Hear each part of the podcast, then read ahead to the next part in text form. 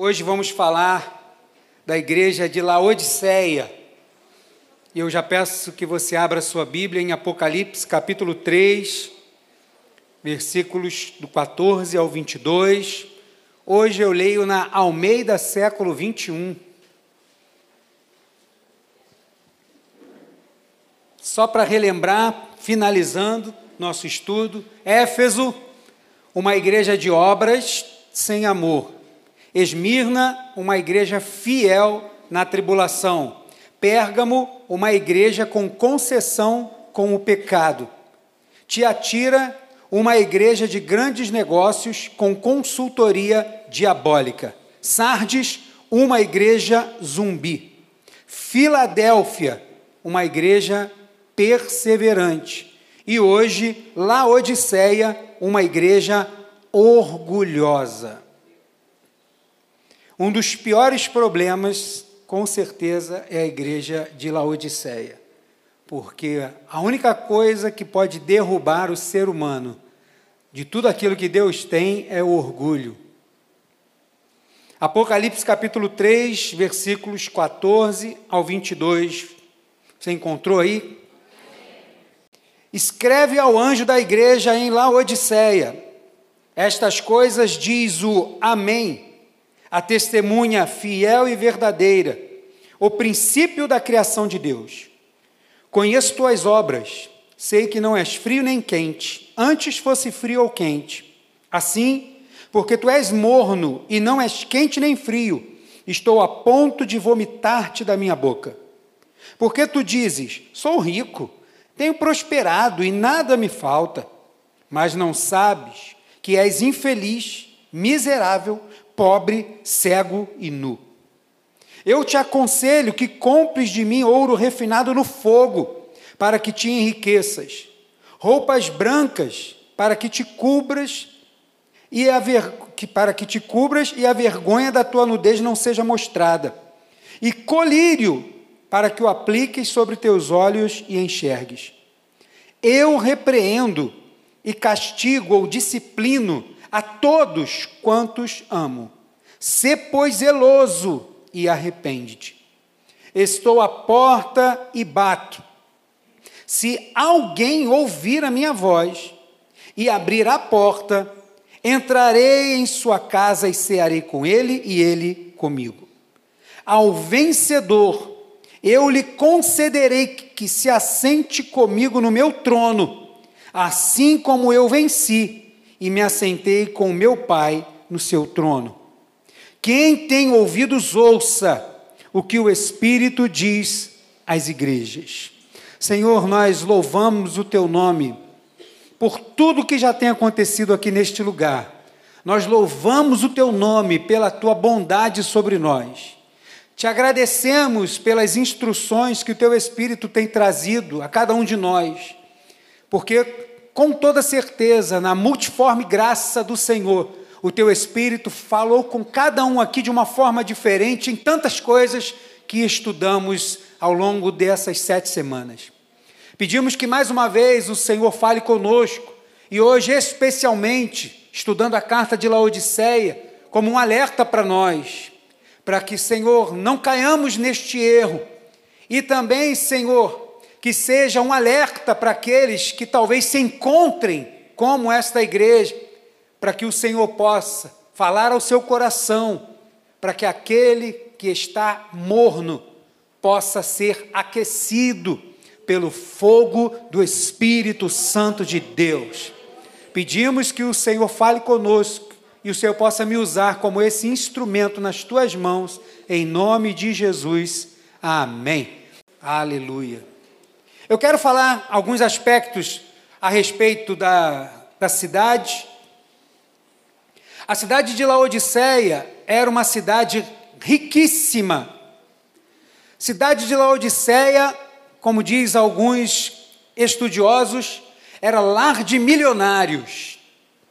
Já viu aquele bairro chique assim, né, igual a Zona Sul? Então, sei lá, tem lugares que tem um bairro que é um, que é um bairro nobre que aí você olha assim, caramba, só casarão, só pessoal rico. Pessoas já sai o sorriso da pessoa, parece até que é diferente, né? Só o caramba. Era assim, Laodiceia era uma cidade riquíssima. No ano de 62, né, no nosso, na nossa década, no, no, nesse período depois de Cristo, no ano de 62, no primeiro século, um terremoto destruiu totalmente a cidade de Laodiceia. E a cidade de Laodiceia foi totalmente reconstruída sem nenhum recurso público, sem nenhum dinheiro de Roma que governava, porque Laodiceia era tão rica que não precisava que ninguém emprestasse nada. Como quem disse assim: não, não, não preciso de nada. Nós temos o suficiente para nos reerguermos quantas vezes for necessário. E Laodiceia não precisou de dinheiro para se reerguer. Na cidade haviam muitos comércios, mas indústrias, mas principalmente três eram as maiores na cidade. A primeira delas era a escola de medicina. Na cidade de Laodiceia tinha uma escola de medicina muito grande, muito famosa. Tinha também o sistema bancário, um dos primeiros sistemas bancários, não como a gente conhece hoje, mas o inicial já existia. Na cidade de Laodiceia existia um sistema bancário. E também existiam duas grandes indústrias. A primeira delas, a indústria farmacêutica, e que também, de tantos medicamentos, fabricava colírio. E também têxtil. Era também uma indústria que fabricava muitos tecidos. Mas apesar de ter muitos tecidos, Jesus vai dizer que aquela cidade está nu. Essas características já nos ajudam a entender a forma qual Jesus está escrevendo para a igreja de Laodiceia. Uma outra curiosidade sobre a igreja de Laodiceia é que esta não foi a primeira carta que a igreja recebeu.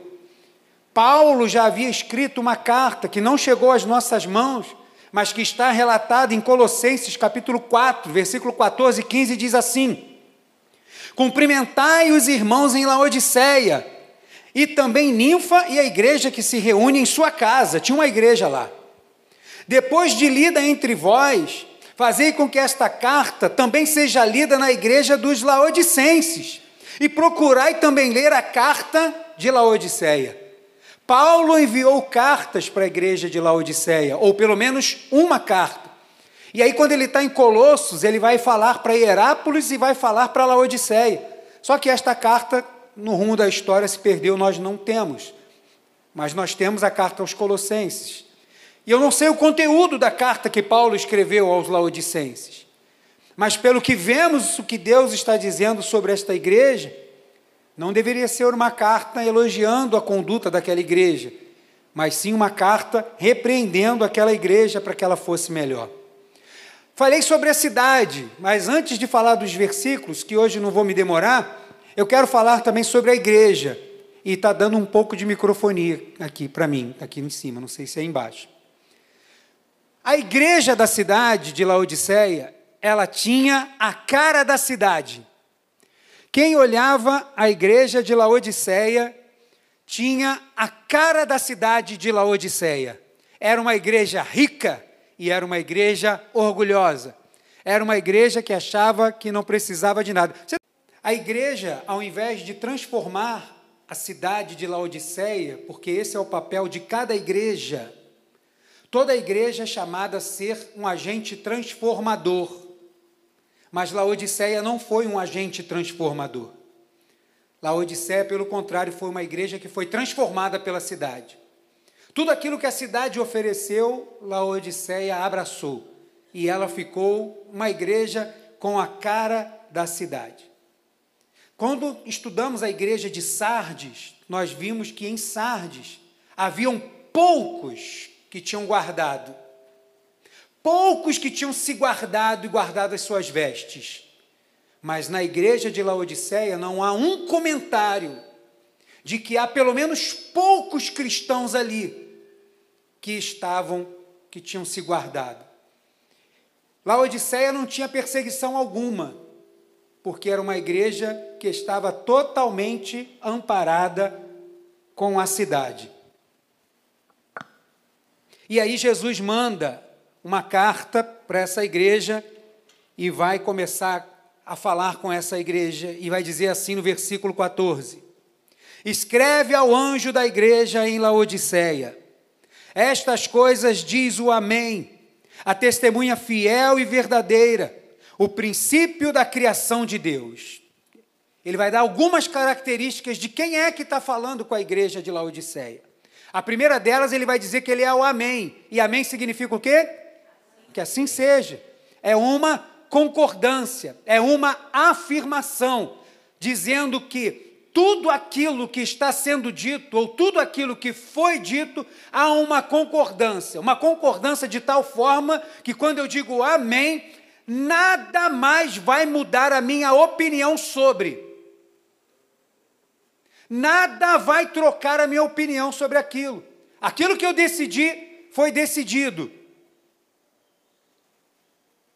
Amém, assim seja. Jesus está se apresentando como aquele que é imutável. Jesus está se apresentando como aquele que é firme com aquela igreja.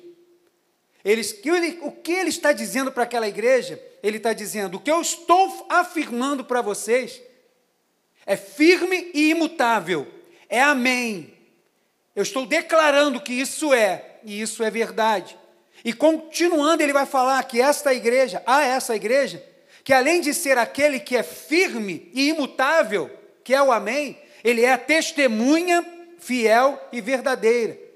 O que ele está dizendo para a igreja não é alguma coisa que alguém falou para ele, não foi um vídeo que ele viu no YouTube, é aquilo que ele sabe que a igreja é, porque ele é aquele que sonda pensamento, que sonda o coração, que conhece perfeitamente cada pessoa e todas as suas ações dentro e fora da igreja.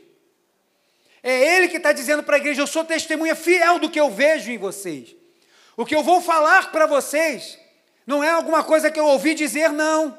É aquilo que eu vejo na igreja de Laodiceia. Jesus é a testemunha fiel e verdadeira. Ele é que nos intermedia. Ele é o intermediador entre nós e Deus. Jesus é a testemunha fiel, porque ele é a representação exata do Deus Santo para o seu povo, mas também é a representação exata das ações, das ações do seu povo ao Deus a qual esse povo serve. Ele vai dizer também que, além disso, ele é o princípio da criação. E isso nos lembra o texto de 1 de João, capítulo 1, verso 1 ao 3, que diz: No princípio era o Verbo, e o Verbo estava com Deus, e o Verbo era Deus. Ele estava no princípio com Deus. Todas as coisas foram feitas por intermédio dele, e sem ele, nada do que foi feito existiria. Ele está dizendo, Laodiceia, vocês podem estar se achando demais. Vocês podem estar achando que porque vocês têm muito dinheiro, que vocês estão acima do bem e do mal. Vocês podem estar achando que porque vocês estão banhados no ouro aí, está achando que está tudo bem. Mas quem está falando com vocês é aquele que sabe direitinho quem vocês são, porque eu sou o Criador de todas as coisas, desde o princípio, nada, nenhuma pedra, nenhum ser inanimado, nenhum ser vivente, vegetal ou animal, nada foi criado sem que eu soubesse, porque eu participei de toda a criação. Eu conheço vocês plenamente, porque eu sou o princípio da criação. Então Jesus se apresenta para eles dizendo que é firme e imutável, que é testemunha fiel e verdadeira, que pode julgar com toda certeza, e que é o princípio da criação, que ele conhece perfeitamente cada criatura que ele tem. Resumindo, Jesus está dizendo para a igreja que ela precisa se corrigir, porque senão, no final, vai ser trágico. Porque se não melhorar, no final ele disser, assim seja, a destruição seria terrível. E para essa igreja também não há elogio algum. Não há nenhuma recomendação de que existiam alguns crentes ali mais ou menos, mas também não há nenhum elogio de nada que aquela igreja fizesse. Mas, pastor, existiu uma igreja. E não deveria ser uma igreja pequena. E muito menos uma igreja que não estava conseguindo concluir uma obra do terceiro andar. Era uma igreja riquíssima. Se era uma igreja riquíssima, era uma igreja conhecidíssima na cidade. Porque igrejas suntuosas, grandes, atrai as pessoas, ou os curiosos, ou os que desejam se beneficiar dela, alguma coisa, mas acaba atraindo. Era conhecido. Mas não adianta, a igreja era muito conhecida, mas não fazia o nome de Jesus conhecido. A igreja terminava em si própria. As pessoas olhavam, uau, que igreja linda, uau, que não sei o que, caramba, quanta coisa, e terminava aí. O final de uma obra da igreja é que o nome do Senhor seja engrandecido.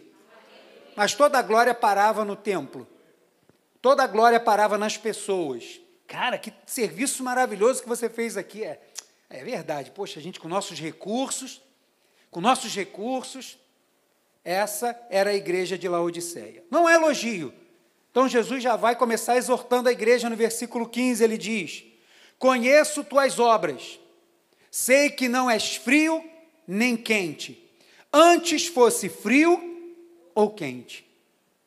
Existiam fontes termais, eu não sei se ainda existe, acredito que sim, em duas cidades, em Herápolis e Colossos.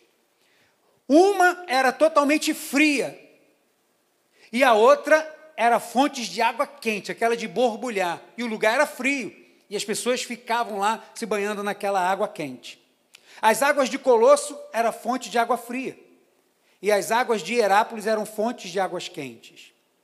E essas fontes, canalizadas por Laodiceia, elas vinham rompendo as montanhas, essas fontes de água fria e quente se encontravam em um determinado lugar, e essas fontes vinham pelo um aqueduto e abasteciam um ginásio gigantesco com piscinas para as pessoas poderem se banhar. Quando Jesus está dizendo para eles que você não é frio nem quente, eles entendiam direitinho do que Jesus estava falando. Porque aquelas águas eram terapêuticas na sua origem. As águas de Herápolis, que eram frias, eram terapêuticas na sua origem. As águas quentes de Colossos eram terapêuticas lá na sua origem. A partir do momento que essas águas eram misturadas e ficava morna, perdia todo o efeito terapêutico. Não tinha mais função como terapia. Era simplesmente uma água que as pessoas entravam e dava aquela relaxada. E a pior coisa para um cristão, falando espiritualmente, é relaxar. Se água morna serve para relaxar, então essa água não serve. Você pode estar com a maior sede que você tiver. Não sei se já aconteceu com você. Às vezes está jogando bola, está trabalhando alguma coisa, aí tu vem cheio de sede, pega um negócio para beber água assim, às vezes o copo ficou no sol. Você não percebeu. Aí quando você pega para beber, que aquela água está morna, o que geralmente a pessoa faz? Já cospe aquilo. Não, por mais que você tenha sede, você não consegue beber aquela água. Ela pode estar na temperatura ambiente, mas se tiver morna, não dá mais para beber. Você não consegue saciar a sede. A igreja de Laodiceia era uma igreja que foi chamada para ser fontes de água viva, como toda igreja é. Toda fonte de água viva, ela precisa saciar a sede do sedento, e essa é uma sede espiritual. Mas a água que ela tinha era morna, só servia para deixar a pessoa relaxada. E Jesus está dizendo: você não é frio nem quente. Antes fosse uma coisa ou outra. Jesus está dizendo: antes você fosse frio. Porque se você fosse frio, você ia sentir o desejo de estar perto de mim, porque ia se sentir afastado de mim pela sua frieza. Ou antes você fosse quente, porque ia estar sentindo a minha presença. Mas como você está morno, você está num estágio que para você, do jeito que está, está ótimo. Aquele banho morno que relaxa, Sabe aquela banheira de hidromassagem que você tem em casa? Que você bota aquela aguinha morna quando chega do trabalho? Joga aqueles sais assim, naquela banheira? Você já lembrou, né, dela? Aí você liga assim e tal, aí bota aquele dois pepinos assim no olho, assim, ó. Aí, aí liga, fica lá meia hora, tá nem preocupado com a conta de luz. Deixa a bomba ligada lá, a hidromassagem funcionando, e aquela água morninha. Se bobear, tu até dorme ali, meu irmão, naquela água. Mas nessa não é a verdade. A gente chega em casa do trabalho, tem às vezes o chuveiro é gelado.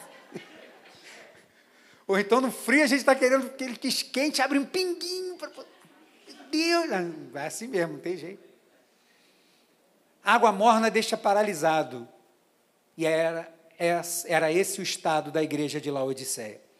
A situação de Laodiceia pode não parecer à primeira vista, mas irmãos, das sete igrejas, o estado de Laodiceia é o pior. Porque as que estavam no pecado, elas estavam frias e poderiam por causa do afastamento que o pecado afasta o homem de Deus, poderiam voltar. Mas aquele que está morno diz assim: Mas está tudo bem, eu não preciso de nada. A minha vida espiritual está ótima do jeito que está. Vou na igreja, eu dou meu dízimo, eu canto, eu até choro, tem hino que, poxa, eu até choro. Mas espiritualmente está morno. Como que dá para saber? Simples. Olha a vida. Cadê o fruto do Espírito? Não tem. Está morno, está paralisado. E aí isso é trágico. E aí Jesus está escrevendo para essa igreja. E aí Jesus vai continuar exortando. Versículo 16 ele vai dizer: Assim, porque tu és morno e não é quente nem frio, estou a ponto de vomitar-te da minha boca. Imagina ouvir isso do Senhor. Imagina a igreja, eu gosto de imaginar, irmãos. Imagina a igreja de Laodiceia e chegando a carta de um servo de Deus chamado João, que estava preso na ilha de Pátimos. Chegou uma carta de João. Falou João, falou Paulo, Pedro. Chegou uma correspondência desses camaradas, a igreja se reunia na hora. Podia ser dia de culto, dia de não culto. Falou que chegou, estava todo mundo passando a notícia lá, o WhatsApp funcionando e a igreja se reúne, chegou. Vamos ler a carta. Igreja morna já chega esperando ouvir tudo de bom. E aí, quando começa a ouvir isso, imagina ouvir Jesus dizer assim: ó, eu estou a ponto de vomitar você da minha boca, porque eu não suporto, como ele vai dizer lá no Antigo Testamento, por que, que vocês não fecham a porta do templo? Eu odeio o culto de vocês, eu não recebo a oferta de vocês. Para que matar os animais, sacrificar? Eu não recebo nada de vocês. Feche as portas do templo. Imagina o povo ouvir um negócio desse. Vocês estão mornos, eu estou a ponto de vomitar você. E ele está falando isso porque ele é misericordioso. Como ele vai falar mais à frente. É porque ama que repreende. E se ele está dizendo, é porque tem chance de recuperar. Porque aquele que não tem chance de, de recuperar porque ele não quer, não vai, nunca mais vai ser incomodado, vai passar batido sempre, vai continuar morno para o resto da vida. Entra e sai da igreja, pastor, prega, prega, prega, o coração dele está do mesmo jeito. Está caminhando, já está entregue já. O Senhor nem se preocupa com aquele. Mas se ele está falando e está falando com você hoje, é porque ele te ama. E é misericórdia do Senhor com a gente. Como ajudar alguém que não quer ser ajudado? Muitos de nós desistem, meu irmão. Você quer ajudar a pessoa, a pessoa, não, não, não precisa de nada, não, não, não quero, não, não, olha, não, não aceito sua ajuda, não, muito obrigado, mas eu não estou precisando. Não sei se você já passou por isso. Você chegar com uma bolsa de compra, ou chegar com um valor para abençoar alguém, ó, poxa, eu quero te abençoar, tome esse valor. Não, não, não, não, que isso? Não, não, por favor, não. Eu não preciso disso, não. Orgulho. Orgulho isso. E aí você quer fazer desse jeito. Como que você consegue ajudar alguém assim, dessa forma? Mas porque Deus é misericordioso. Ele está falando com o servo dele que está lá na prisão, longe, porque lá não ia ter ninguém para ouvir. Então ele está falando com outro que está longe. Envia uma carta lá para aquela igreja lá, porque eu estou quase para vomitar eles da minha boca. Estou quase para tirar eles de ter acesso à minha glória eterna. É o que Jesus está dizendo para eles lá. E vômito não é uma coisa bonita de se ver, né? Quando você vê alguém assim, até na gente dá uma ânsia, né? Só em falar assim já tem gente assim, ó. Quando você vê alguém, a maioria das pessoas tem também, né? Quer sair de perto porque não é uma coisa bonita. Nem para quem está vendo e nem para quem está vomitando. Não é porque o que Jesus está dizendo assim, o que tem para vocês é terrível. Eu estou avisando vocês, é porque é misericórdia, porque eu sei que é terrível o que aguarda vocês no final. Então, Ouça como ele vai terminar todas as cartas. O que eu estou dizendo para a igreja. A igreja, ela é o corpo de Cristo. E o Senhor é o cabeça. Cabeça quer preservar o corpo. Mas é necessário que o corpo queira.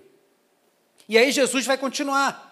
Continuar exortando, continuar mostrando o erro. Versículo 17 ele diz: Porque tu dizes, sou rico, tenho prosperado e nada me falta, mas não sabes que é infeliz, miserável, pobre, cego e nu.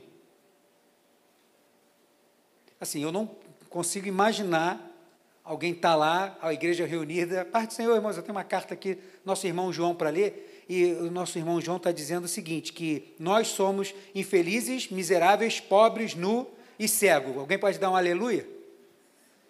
A maioria das pessoas vai ter pensado assim: ah, gente, essa carta não é para nós, não. Afinal de contas, está tudo bem. Nós não precisamos de ajuda nenhuma. Eu não preciso orar a Deus para que Ele me abençoe financeiramente. Nós temos recursos. Eu não preciso orar a Deus para que Ele abençoe a minha casa. Meu dinheiro tem sustentado. Eu não preciso orar a Deus para que o Senhor envie recursos para construir a sala. Nem isso, nosso dinheiro faz. Eu não preciso pedir ajuda de nada. E acha que isso é só com rico? Mas Laodiceia era rica, milionária. E não estava querendo receber ajuda. E aí Jesus vai dizer: você é infeliz, miserável, pobre, cego e nu. Com tudo aquilo que você acha que é. Pecado de Laodiceia, orgulho. Laodiceia, uma igreja orgulhosa. Laodiceia tinha muitos recursos, mas fez dos seus recursos um Deus. Amou o dinheiro mais do que todas as coisas. E isso nos alerta, porque às vezes nós somos expert em transformar bênção em maldição. É uma porta de trabalho que Deus abre e que a gente às vezes está tão empolgado que a gente abre mão de todas as outras coisas que a gente fazia por causa do trabalho. Porque o trabalho, que o trabalho, e aí começa crescer, prosperar e ver as coisas acontecendo. Aí, tem problema? Nenhum. Mas não larga o teu primeiro amor. Deus. É aquele irmão que está orando pedindo um carro, um carro, porque quando ele tiver um carro, ele vai ser mais empenhado na igreja e eu vou colar aquele adesivo no meu carro a serviço do reino de Deus. Eu já estou com adesivo aqui, só estou esperando comprar o carro. Aí ele compra o carro. Ele nem serve a Deus por causa do carro, porque agora ele trabalha de segunda a sábado, e aí ele, poxa, só tem o domingo de manhã para poder cuidar do carro. E aí ele alisa o carro, faz mais carinho no carro do que na esposa. Pode perguntar qualquer coisa do carro, ele sabe. Pergunta com que roupa que a esposa dele está vestida. Não sabe. E ele também não pode vir no culto, porque afinal de contas é dia de lavar o carro.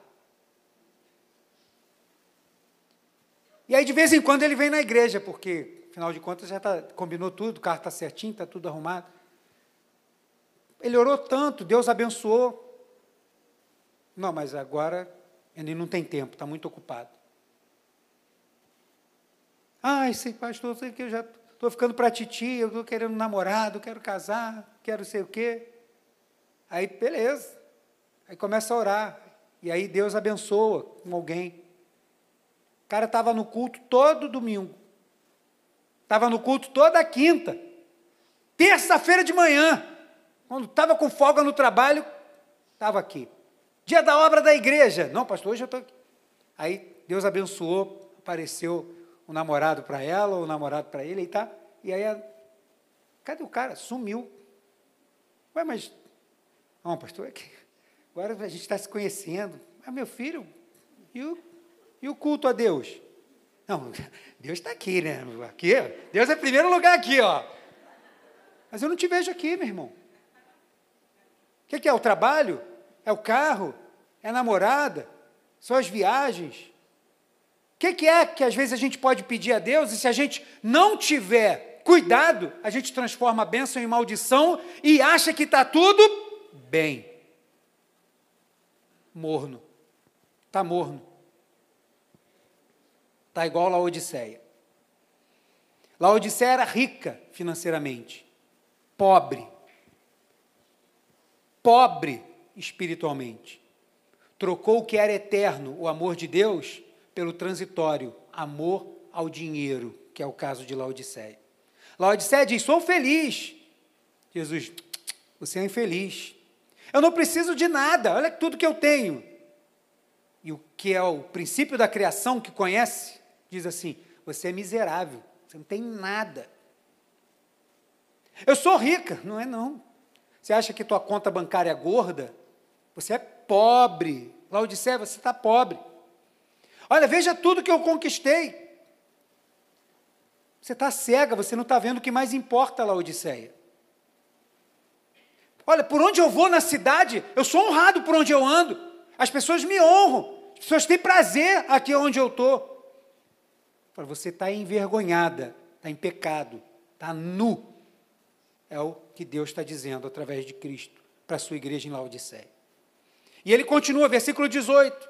Eu te aconselho que compres de mim. E ele vai usar esse termo, já que eles são ricos. Aconselho que compres de mim ouro refinado no fogo, para que te enriqueças, roupas brancas para que te cubra. Ouro, eles achavam que tinha, não tinha. Roupa branca, tinha fábrica de tecido, mas não tinha, estava nu diante do Senhor. Cubra sua vergonha, sua nudez não seja mostrada. E colírio, eles tinham indústrias de, de medicamento mas não tinha um medicamento que pudesse curar a cegueira espiritual. Compre colírio para que aplique sobre os teus olhos e enxergue. O que Jesus está recomendando para ele com isso tudo? Deixa teu orgulho e se humilha diante de mim. Fui eu que criei você, eu sou o princípio da criação. E eu sei o que você precisa, o que você precisa agora é conserto. Que você precisa agora é voltar a ser quente. Saia desse estágio que você está porque no estágio que está, você está tão relaxado que você vai até o final assim, achando que está tudo bom. E está péssimo. Está péssimo do jeito que está. Laodiceia, o que vocês precisam, o dinheiro de vocês não pode comprar. Nem se juntar o dinheiro de todo mundo não tem como comprar. Porque o que eu dou para vocês, e a linguagem que ele está usando é comprar. Quando ele vai falar assim, compre de mim, o que ele está dizendo é: se humilhe. Porque aqueles que se humilham diante do Senhor, a gente se humilha, e o que, que a gente faz? A gente traz uma oferta para a igreja e pede que o Senhor nos abençoe e eu pago com a minha oferta? Não. O que, que eu faço? Eu me humilho. Senhor, e aí o Senhor abençoa. Isso é a linguagem do compra de mim, peça de mim. Isaías 55, verso 1 e 3, do 1 ao 3 diz assim: Ó vós, todos os que tendes sede, vinde às águas. E vós que não tendes dinheiro, vinde e comprai. Se vocês se humilharem, tem aqui, comprai e comei. Vinde e comprai vinho e leite, sem dinheiro e sem custo. Por que gastais o dinheiro naquilo que não é pão? E o produto do vosso trabalho naquilo que não pode satisfazer? Ouvi-me atentamente, comei o que é bom e deliciai-vos com finas refeições. Inclinai os ouvidos e vinde a mim. Ouvi a vossa, ouvi e a vossa alma viverá. Farei convosco uma aliança eterna, dando-vos as fiéis misericórdias prometidas a Davi. Apocalipse 22, 17 diz: O Espírito e a noiva dizem: Vem. E quem ouve, diga: Vem. Quem tem sede, venha. E quem quiser, receba de graça a água da vida. Basta comprar, entre aspas, basta deixar o seu orgulho e reconhecer que você precisa se humilhar diante da minha presença.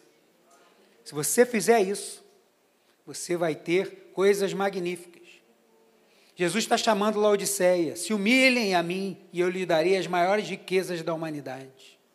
Eu, eu vou dar ouro refinado não tem ouro que vocês têm aí dentro do templo, no bolso ou investido nos sistemas bancários, parecido com o ouro que eu tenho. São riquezas celestiais. Lembrando, o reino do Senhor Jesus não é deste mundo. O que eu tenho para vocês são riquezas celestiais. Eu tenho vestiduras brancas, separação, santificação, vestes de salvação, que cobre a nudez, a vergonha do pecado. Eu tenho colírio para que você aprenda a viver pela fé, como diz 2 aos Coríntios 5, 7. Porque vivemos pela fé e não pelo que? Tira o olho do que você está vendo e começa a enxergar pela fé. Mas você só vai conseguir se você se humilhar. Pedir, eu preciso desse colírio. Eu preciso enxergar como o Senhor quer que eu enxergue. E não como eu estou enxergando. Eu quero ser como tu queres. Quero fazer o que tu queres. Quero me submeter à tua palavra. Se você fizer isso, vai ser próspero. Laodicea tinha indústria têxtil, mas não podia cobrir a sua nudez espiritual. Ela tinha indústria de farmácia, farmacêutica, mas não tinha ninguém que pudesse fazer um colírio que curasse a sua cegueira espiritual. E ela tinha muita riqueza, mas nenhum ouro daquele lugar poderia comprar a salvação, a qual o Senhor Jesus comprou com preço de sangue, como diz 1 Pedro 1, do 18 ao 20 sabendo que não foi com coisas perecíveis, como prata ou ouro, que fostes resgatados da vossa maneira fútil de viver, recebida por tradição dos vossos pais, mas fostes resgatados pelo precioso sangue, como de um cordeiro sem defeito e sem mancha, o sangue de Cristo, conhecido já antes da fundação do mundo, mas manifestado no fim dos tempos ao vosso favor. Já estava tudo planejado. E ele vai dizer que o sangue de Jesus é precioso e vai falar que ouro e prata, coisas perecíveis e fúteis.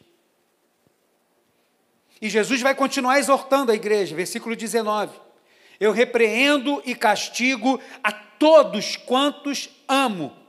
Sê, pois, zeloso e arrepende-te. Jesus está dizendo para a igreja: Olha, eu estou vendo isso tudo de errado com vocês. Mas se eu estou aqui, através da palavra, para falar com vocês, é porque eu amo vocês. Não é pelo que vocês fazem, muito menos pelo que vocês têm. Mas é porque vocês são minhas criaturas. Eu quero relacionamento de volta. Não é porque está tudo errado que eu estou jogando vocês fora. Eu estou aqui me apresentando mais uma vez para dizer: volta para mim, acerta o passo. Como dizia no quartel, né? Acerta o passo, mocorongo. É o que Jesus está dizendo para a sua igreja. Eu amo vocês, Laodiceia, porque se não fosse assim, eu não teria morrido por vocês. Laodiceia, ela está pendurada pelas mãos no abismo do orgulho. Imagina um abismo e agora imagina uma pessoa pendurada pelas mãos no abismo e você chega para falar para essa pessoa que ela precisa de ajuda e ela está feliz da vida dizendo: Que isso, eu estou super seguro. É a situação espiritual de Laodiceia. E Jesus está ali assim, ó, não está, me dá a tua mão aqui. Me dá a tua mão aqui. Versículo 20, Jesus oferecendo misericórdia para a igreja. Estou à porta e bato. Se alguém ouvir a minha voz e abrir a porta, entrarei em sua casa e cearei com ele e ele comigo. Geralmente, quando alguém chega na nossa casa, toca a campainha ou bate a porta, né? Então, quando alguém chega na nossa casa, Primeiro sentido nosso que é aguçado é a audição. Para que depois haja uma ação de lá abrir, reconhecer visualmente, mas primeiro você ouve. Ou que alguém te chame lá na porta. Primeira coisa que vai acontecer é vir pelo ouvido. Como diz Romanos 10, 17, a fé vem pelo ouvir. ouça a voz de Cristo, para que tenha fé, para que tenha vida. Jesus se apresenta como imutável, como testemunha fiel, que vai falar exatamente do que vê e que é o princípio da criação. Ele conhece plenamente a sua criação. E ele vai dizer: Eis que estou à porta e bato. Quem der ouvidos às minhas palavras e tiver a ação de abrir a porta, eu vou entrar e eu vou cear com ele e ele vai cear comigo. Relacionamento. Porque um judeu não senta na mesa com qualquer um. Precisa ter tempo de amizade para um judeu chamar alguém para sentar na mesa. Ele está dizendo: Eu conheço vocês, nós já nos conhecemos. Vamos retomar esse contato. Porque vocês estão tão relaxados que deixaram esse contato. Então vamos retomar. É o que Jesus está dizendo. E quando o texto diz: Eis que estou à porta e bato. Se ele é o princípio da criação, é aquele que criou todas as coisas, querido, ele está batendo na porta que é dele mesmo, porque nós somos criaturas do Senhor. Ninguém aqui desceu de uma nave extraterrestre. Fomos criados. Temos o sopro de Deus dentro de nós, que nos dá vida. Ele está batendo na porta daquilo que é dele. E como é dele, ele criou para ser templo dele. Não de qualquer outra coisa, ou de qualquer outro Deus, ou de qualquer outra bênção que queira ocupar o lugar de Deus. É templo do Espírito Santo de Deus. Vós sois templos do Espírito Santo de Deus. Só que Laodiceia tinha esquecido. E ele está dizendo: e aí? Vamos retomar?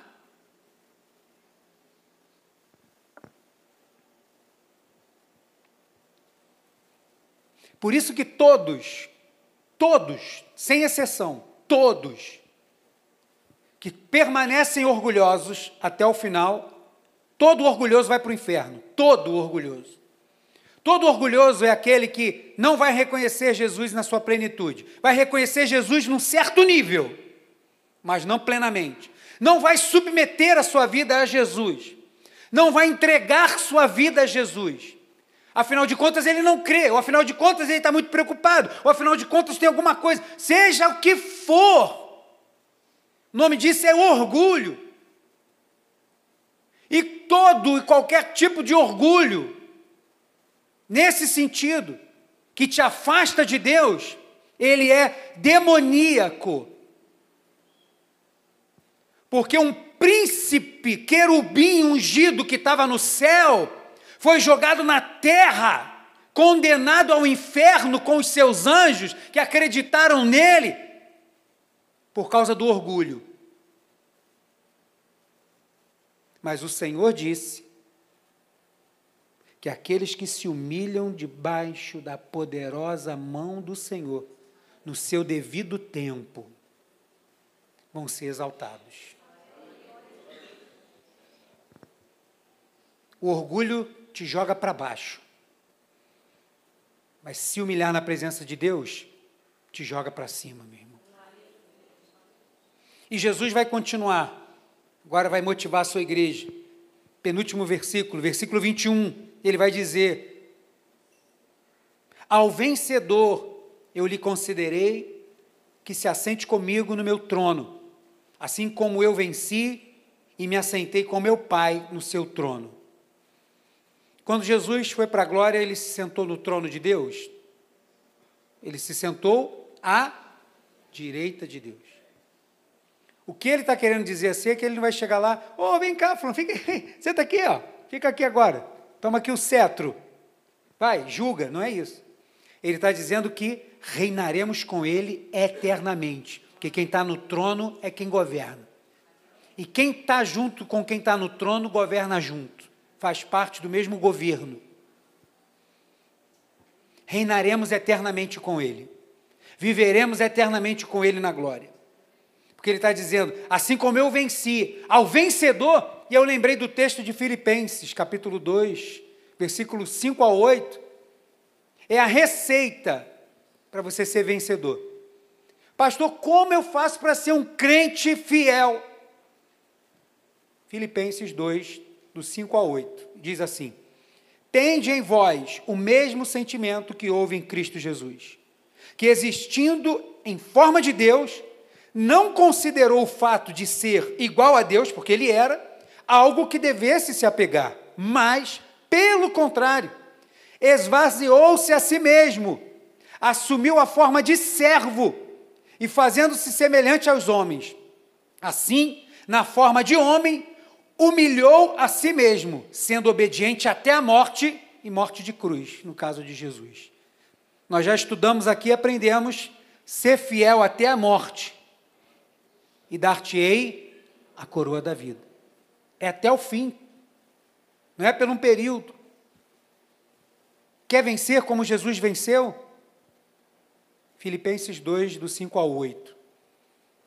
Quer ser cheio do Espírito Santo de Deus? Filipenses 2, do 5 ao 8. Porque você só vai ser cheio plenamente quando você estiver vazio plenamente. Enquanto tiver coisa ocupando o lugar, você não é cheio plenamente. Quando tiver alguma sujeirinha, enquanto tiver algum pecado, enquanto tiver alguma ideologia, enquanto tiver qualquer coisa que seja contrária à palavra de Deus, você não está totalmente vazio como Jesus se esvaziou, para poder ser totalmente cheio de Deus. E quando acontece, ou na verdade não acontece esse esvaziamento, a gente encontra pessoas mornas. E aí, meu irmão, como é que tá? Tá tudo bem? Pô, tá tudo bem, pastor, graças a Deus. Caramba! Mas eu não te vejo já tem um tempo aqui na igreja. Não, pastor, mas tá tudo bem. Rapaz, legal. Pois quero saber como é que é ter vida fora do corpo. Você me ensina. Na verdade, não me ensina não, porque eu não estou interessado. Porque eu já sei que só existe vida no corpo. Fora dele é amputação. Mornidão, não quero isso para mim. E ele vai terminar no versículo 22, e eu vou chamar os músicos para cá. Quem tem ouvidos, ouça o que o Espírito diz às igrejas.